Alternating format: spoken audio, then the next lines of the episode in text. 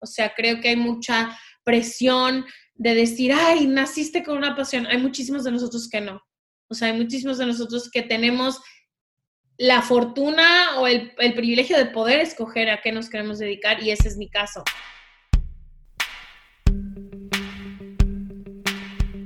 ¿Qué onda? Soy José Olivar y bienvenidos al nuevo episodio de Dame un Consejo, podcast donde platico con líderes de diferentes ámbitos con el objetivo de que nos platiquen su historia y nos den un buen consejo.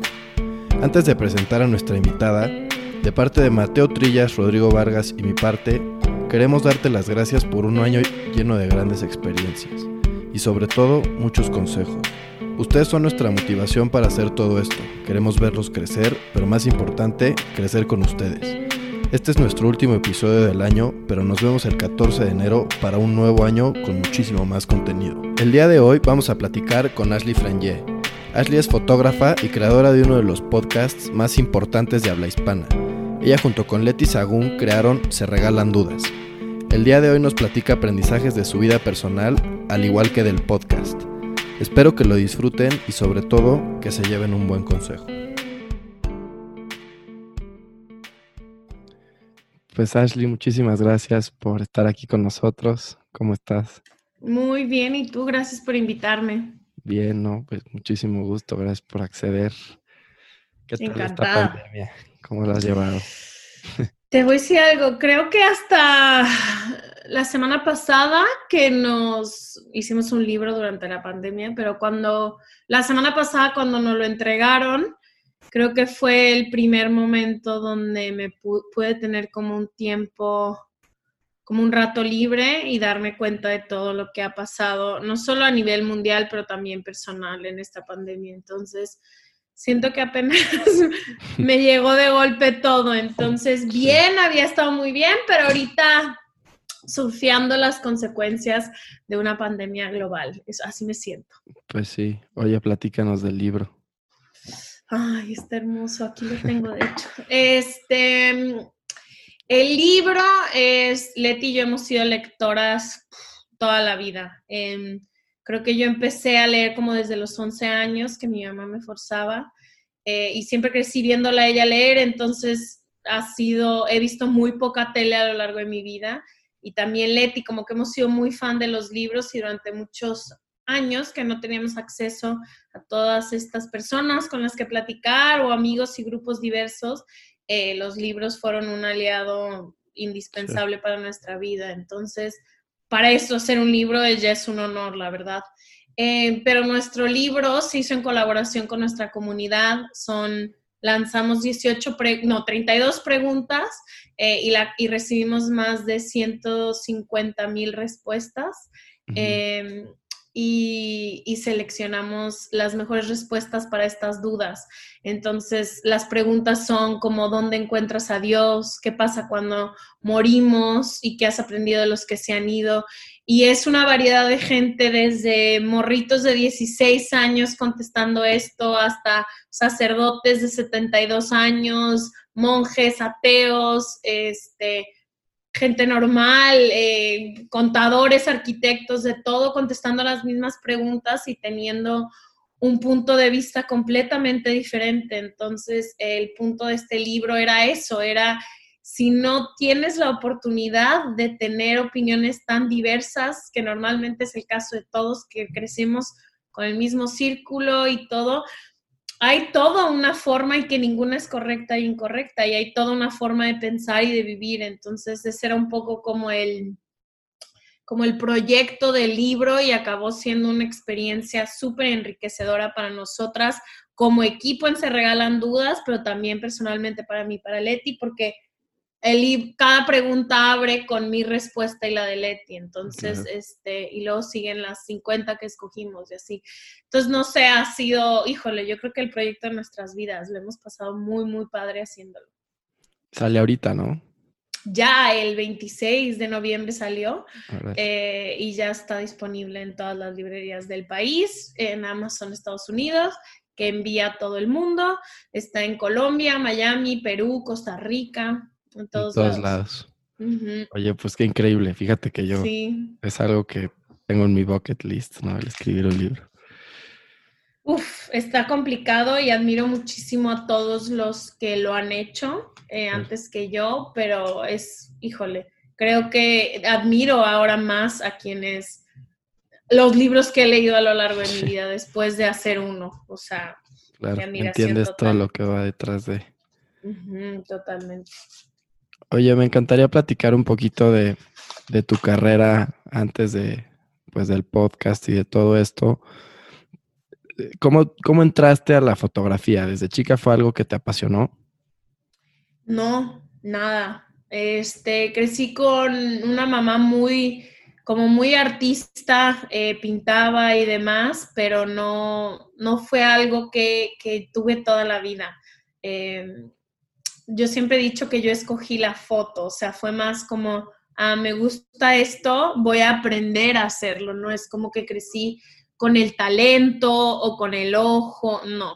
Creo firmemente que yo he educado mi ojo y he, pasado años enteros entrenándome para hacer algo que salga como un instinto, pero no, eh, no crecí con eso. Y cuando me, terminando la prepa me fui a estudiar un año fuera y tuve la oportunidad de conocer a gente que se dedicaba a el arte, o sea, no solo fotógrafos, pero pintores, escritores, y era la primera vez que se había, abría un mundo de posibilidades eh, diferentes a las que yo había crecido viendo. Entonces, eh, fui a la escuela para eso y de ahí ha sido un eterno amor que le tengo a la fotografía. Empezaste estudiando filosofía, ¿no? Dijiste, esto no es lo mío. Estudié, empecé estudiando filosofía porque no sabía qué estudiar eh, y porque dedicarme a la foto en aquel entonces me parecía muy romántico y como algo que no podría pasar. Em, y llegué a estudiar filosofía en el ITESO, que es la Ibero en México, y era yo con 14 padres, seminaristas, este, y una, yo y otra niña. Em, y la pasé increíble y aprendí muchísimo sobre todo lo que uso hoy en el podcast, leí los filósofos más tops que han existido a lo largo de la historia, pero me di cuenta el primer día, me senté y dije, ay, esto no es para mí, pero obviamente el miedo te hace terminar el semestre o el año. Em, y sí, empecé estudiando filosofía y luego un día en la noche fue como, yo ni siquiera quiero hacer esto.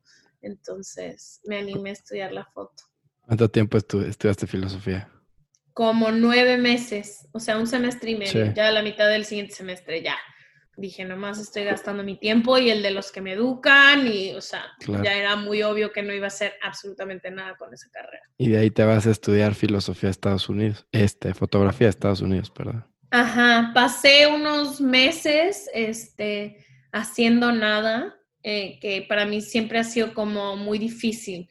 Como que decía, no, ya tengo 19 años, tengo que estudiar. Y entonces el ciclo escolar en Estados Unidos no ha empezado hasta junio. Entonces me quedé en mi casa un rato y este y sí me vine a estudiar me vine a estudiar fotografía y estudié tengo una, una, licenciatura en fotografía y artes visuales y estuve estudiando eso de tiempo completo por cuatro años o sea es lo que hice. Como la gente estudia mercadotecnia o finanzas, yo estudié foto, desde cómo desarmar una cámara hasta por qué tu ojo ve lo que le gusta ver y así. Claro. Oye, fíjate que un factor en común que he encontrado a lo largo de este año platicando con mucha gente es que para tener éxito en tu carrera, pues tienes que dedicarte a algo que de verdad te apasione. ¿no? Y tú lograste convertir esta pasión en tu profesión. ¿Cómo, cómo lo hiciste? O sea, creo que hay dos tipos de personas. Creo que hay gente que nace y sabe perfectamente a qué se quiere dedicar y siente una pasión absoluta, que es el tema, es el caso de Leti, que ella toda la vida trajo un micrófono desde que tuvo tres años y a todos nos mandó a sentarnos y acomodarnos desde que tuvo tres años yo creo que yo pude haberme dedicado a muchas cosas. O sea, creo que pude haber sido, pude haber estudiado relaciones internacionales y hubiera sido muy feliz siendo diplomata, diplomática. Sí, diplomática. El inglés se me cuatrapea. Eh, diplomática y este... Y creo que pude haber estudiado ciencias políticas y hubiera sido muy feliz siendo a lo mejor servidora pública, pero escogí la foto, en ese momento se sintió bien. Entonces, creo que más bien me eduqué para que esto fuera mi pasión. O sea, creo que hay mucha presión de decir, ay, naciste con una pasión. Hay muchísimos de nosotros que no. O sea, hay muchísimos de nosotros que tenemos la fortuna o el, privilegio de poder escoger a qué nos queremos dedicar y ese es mi caso. Eh, ahora que tengo dos carreras, también soy igual de feliz en Se Regalan Dudas como lo fui en la foto. Entonces, creo que la presión de que nací con una pasión no es mi caso.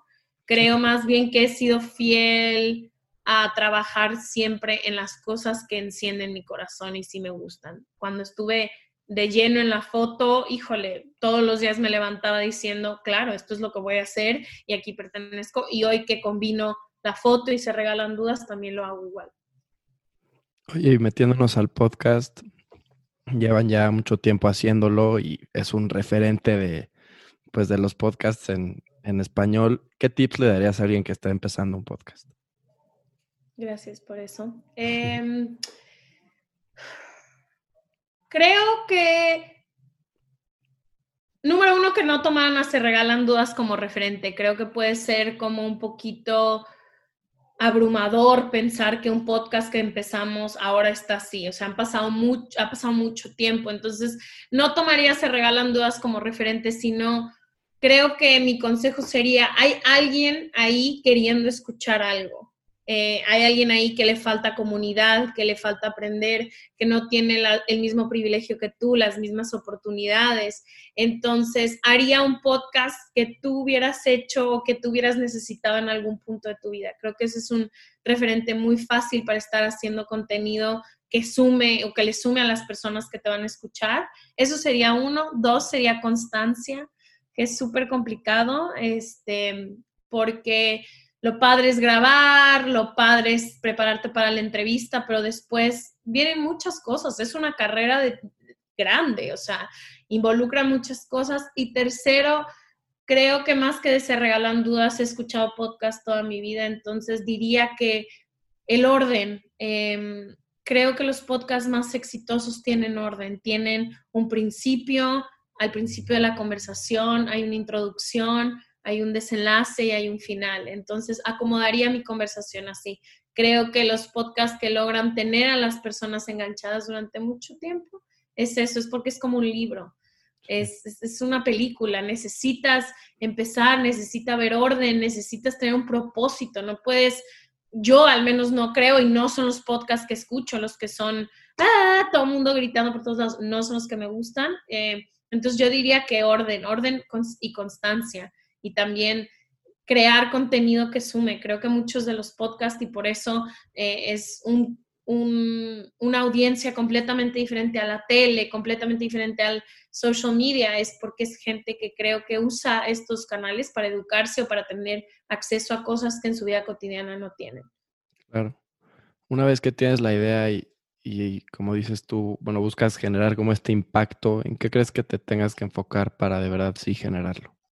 Creo que tienes que creer que alguien allá afuera va a usar tu contenido para algo mejor, para aprender, para, para pasar un día mejor, para tener una herramienta para vivir un duelo, para, como tú me contabas, a la gente que tú a lo mejor tienes acceso, otra gente no tiene. Entonces, creo que una vez que decidiste es creer y confiar en tu contenido, en creer que lo que haces sumará a, las personas que te escuchan o a las personas que están consumiendo tu contenido. Yo eh, sé que social media tiene muy mala fama, pero yo sí creo que hay una rama en las redes sociales y en los podcasts y todo el contenido original que se crea de creador a plataforma, que es un poco la utopía de la que hablaban nuestros papás, de estas comunidades que buscan y encuentran esta información. Creo que eso es el Internet y esa es la creación de contenido que ahora tenemos. O sea, tenemos el poder de esa utopía que hace 10, 15 años no se hubiera imaginado, ¿sabes cómo? Entonces, no sé, creo que confiar en tu contenido y confiar en que, en que lo que quieres hacer, hay, aunque sea una persona por ahí buscando ese tipo de contenido. Sí, justo al empezar el podcast decía, pensaba un poco eso, ¿no? Con que le afecte la vida positivamente a una persona, pues ya estoy completamente satisfecho. Totalmente. O sea, a mí me la cambió mi propio proyecto. O sea, qué bueno que a las demás personas también, pero empezando por mí ya me cambió. Seguro tu proyecto a ti también ya te cambió. Sí, sí, ha sido un año que aprendió muchísimo y... Total. Bueno, y ahorita que ya llevas un buen rato haciendo tu podcast, ¿cuáles crees que han sido los mayores aprendizajes que te has llevado de ese proyecto? Se regalan dudas ha sido una gran maestra para mí. Em, creo que me he llevado de aprendizaje que todo mundo solo quiere ser escuchado. O sea, que la cantidad de mensajes que nos mandan y la cantidad de mensajes y de cosas y gente que nos escucha es porque somos muy malos para escuchar, somos muy malos para, para explicar las cosas a veces. Entonces mi lección ha sido que se necesitan estos espacios para poder sobrevivir. Entonces, eh, mi más aprendizaje ha sido eso, es crear una comunidad que esté abierta a recibirse entre ellos, a comunicarse. Otro gran aprendizaje ha sido pedir ayuda. Eh, empezamos el podcast sin saber nada, ni cómo subirlo a Spotify, ni absolutamente nada, ni cómo ponerle el nombre, ni cómo estructurarlo. Y creo que algo que nos ha caracterizado a mí, a Leti, es eso, es pedir ayuda. Pedir, no somos buenas con la lana, busquemos amigos que son financieros. No sabemos editar, vamos a alguna clase de una edición, no sabemos, o sea, pedir ayuda ha sido un gran aprendizaje. Y creo que la tercera ha sido un poco esto de de escuchar también el, los el feedback, porque obviamente se regalan dudas, tiene muchísima interacción con su comunidad, pero pues a veces es difícil escuchar que el proyecto con el que lleva trabajando internamente tu equipo por seis meses no le gustó a alguien y tienes que escuchar porque entonces también ha sido mantener, mantener esos canales de comunicación tan importantes de decir, híjole, no, no solo cuando es un proyecto tan público, no solo mi opinión y lo que yo creo que va a funcionar es, lo bueno. el chiste aquí es servir y, y, regar la información. Entonces he aprendido también a decir, yo lo haría de esta forma, pero así no lo recibe todo el mundo. Claro. ¿Qué hábitos crees que han sido clave para el éxito que has tenido en tu carrera? Te voy a decir de las dos carreras que tengo. Em, en la foto creo que estudiar estudiar la historia, estudiar quienes vinieron antes que yo, estudiar las piezas fotográficas que han sido clave y que han revolucionado el arte de la fotografía. Creo que esa ha sido una de mis, de, los más cosas importantes que logré hacer. Educar quién vino antes que yo, o sea, como entender. Eh, y chutear todo el día. O sea, durante, durante años lo hice todo el día, a todas horas. No hubo una sola cosa que hice que no estuviera involucrada la foto. Y de Se Regalan Dudas, he aprendido en hábitos el orden. El orden, los procesos, eh, dar espacio para nuevas ideas, dar espacio para creatividad, confiar en tu equipo, confiar en la gente que contratas o la gente que se te acerca para ayudarte. Yo creo que el orden, la disciplina, y la constancia. Ha sido dos años que radicalmente nuestras vidas cambiaron. Y sin orden y sin disciplina, no, creo que nos hubiéramos abrumado muchísimo más de lo que ya llegamos a abrumarnos a veces. Entonces, eso ha sido, y para ambos ha sido, no creo que puedas hacer nada de trabajo bien y sentirte completa y llena si tú no estás bien y completa. Entonces, en ambas carreras he aprendido a priorizar mi, mi salud mental, siempre. Y con eso todo se ve más bonito, todo se puede, a todos le puedes pedir ayuda, todo el mundo cambia de color cuando tu salud mental está bien. Entonces, en ambos lados creo que ha sido eso. Oye, ¿cómo manejas un poquito eso, sobre todo con el podcast que, como lo platicábamos, toma mucho tiempo y puede ser a veces muy abrumador? Voy a hablar tanto por Leti como por mí, pero Creo que durante muchos años ambas tuvimos que sacrificar absolutamente todo por nuestras carreras. Eso quiere decir vidas familiares, eh, geografía en la que vivíamos, em, economía, amigos, este, sobre todo relaciones personales, parejas. Em, y con Se Regalan Dudas desde que empezó y empezamos a ver que iba a ser tan grande y tanta gente nos siguió, creo que las dos dijimos, va a tomar el mismo peso nuestra vida de trabajo a nuestra vida personal. Entonces, este, creo que la forma en la que hemos logrado no mantenernos muy abrumadas es darle el mismo peso a nuestra vida personal que a nuestra vida de trabajo. Em, creo que ha sido ser súper respetuosas con nuestros horarios y los de nuestros equipos. Em, otra vez pedir ayuda, un chingo de ayuda, todo el tiempo a todo el mundo. Quien te quiera dar un consejo sobre tu empresa, escúchalo, ya después tú decidas sí o no.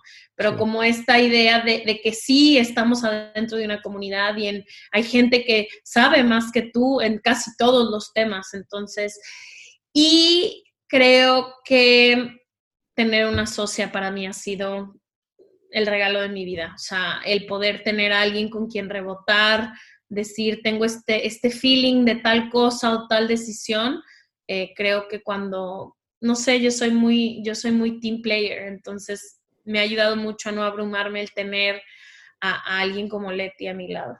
Sí, complementarte, ¿no? También. Totalmente, somos opuestas en formas, en maneras, en áreas que nos podemos dedicar, o sea, somos muy opuestas, pero ha sido un complemento muy, muy chido. Sí.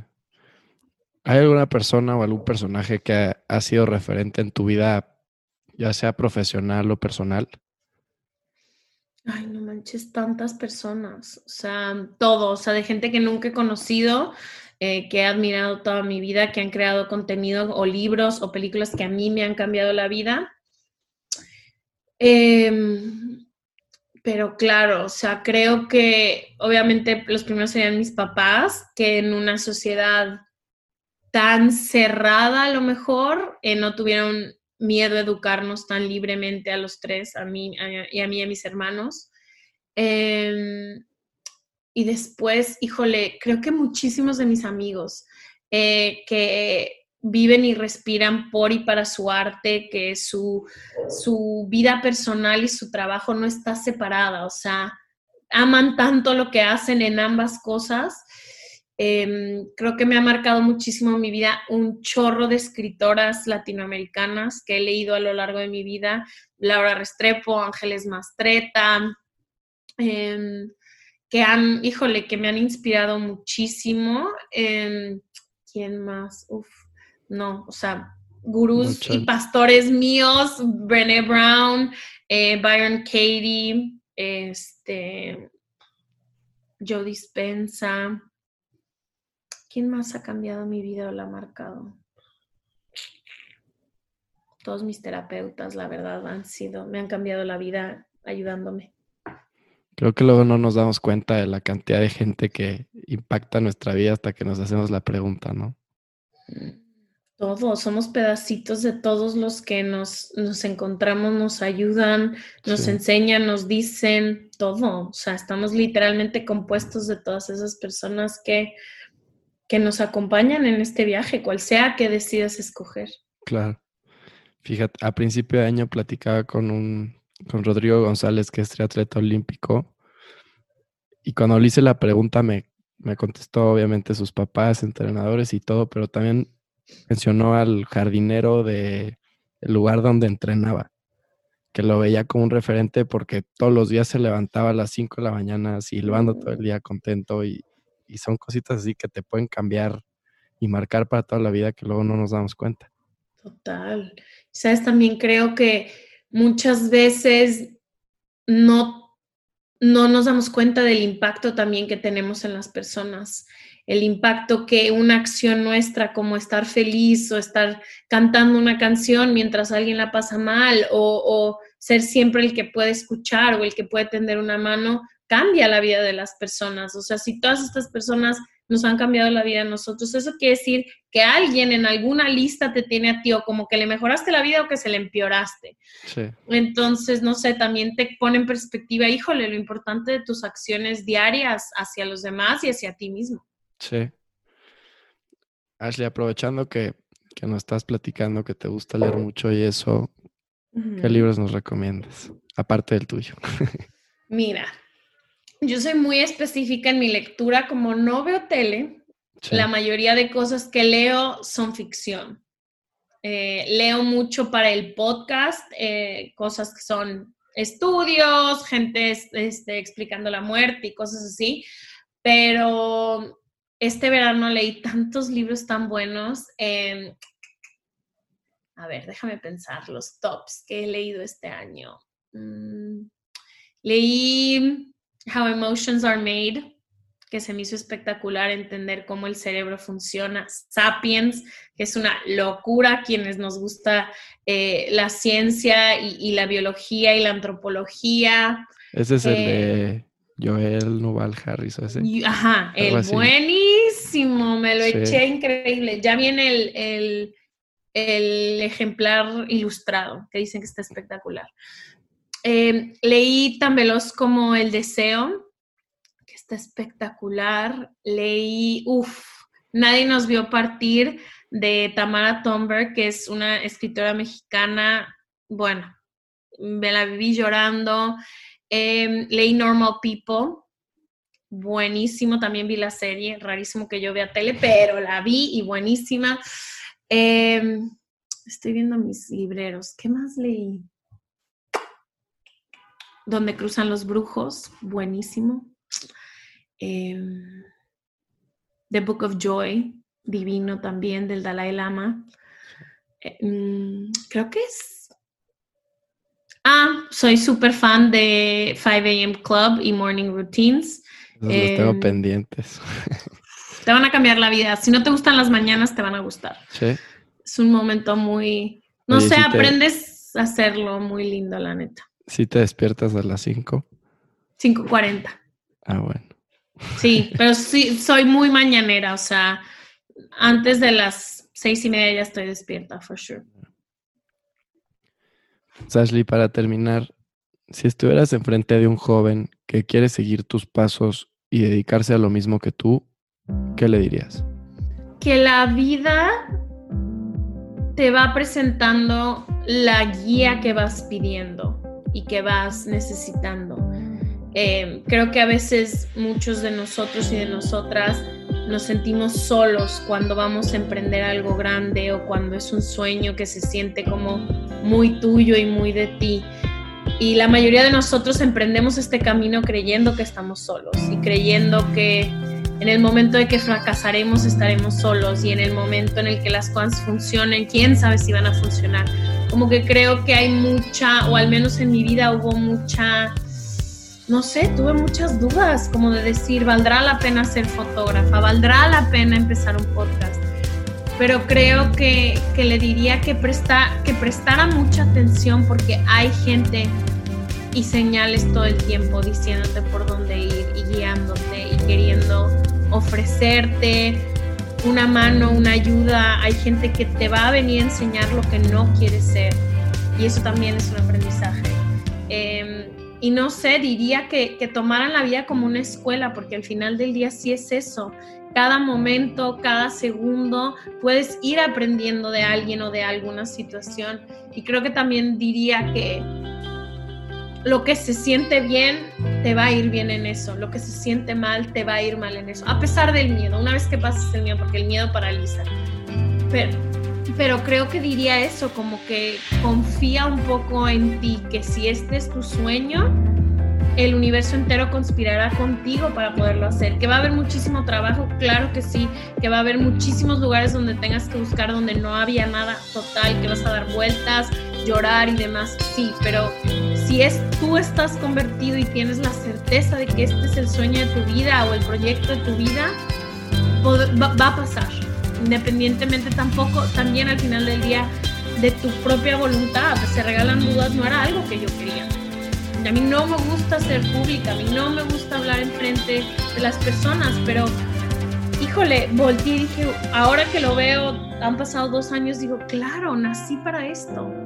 Entonces, este, también como confiar un poco en la vida y en que acabamos y estamos siempre en el lugar donde tenemos que acabar y estar, con quienes tenemos que acabar y estar, pero que sí tienes tú una decisión en esa vida también que, que nos han dado, quien sea, quien crees que nos creó, la libertad de escoger la vida que queramos. Y que, y que si no tienes la vida que quieres o la vida que soñaste que tendrías, la puedes construir. Que muchas veces no nos podemos, o sea, no puedes perseguir un ideal de vida, sino un ideal de felicidad, un ideal de paz, un ideal de tranquilidad. Entonces también que tienes el poder de vivir la vida que tú quieras. Desde donde te ha tocado, obviamente entendiendo que unos nacemos con muchísimo más privilegio que otros y que otros están arriba de nosotros, pero, pero que puedes vivir una vida en la que te sientas. Oye, pues muchísimas gracias. A ti, José. Tiempo por ¿Tienes tu concepto. No, mil gracias. Muchísimas gracias por invitarme. No, hombre, gracias por venir. Un besote, gracias. Ay. Chao. Espero que lo hayan disfrutado y sobre todo que se hayan llevado un buen consejo. Síguenos en Instagram en arroba dame un consejo podcast y nos vemos el próximo año. Muchísimas gracias.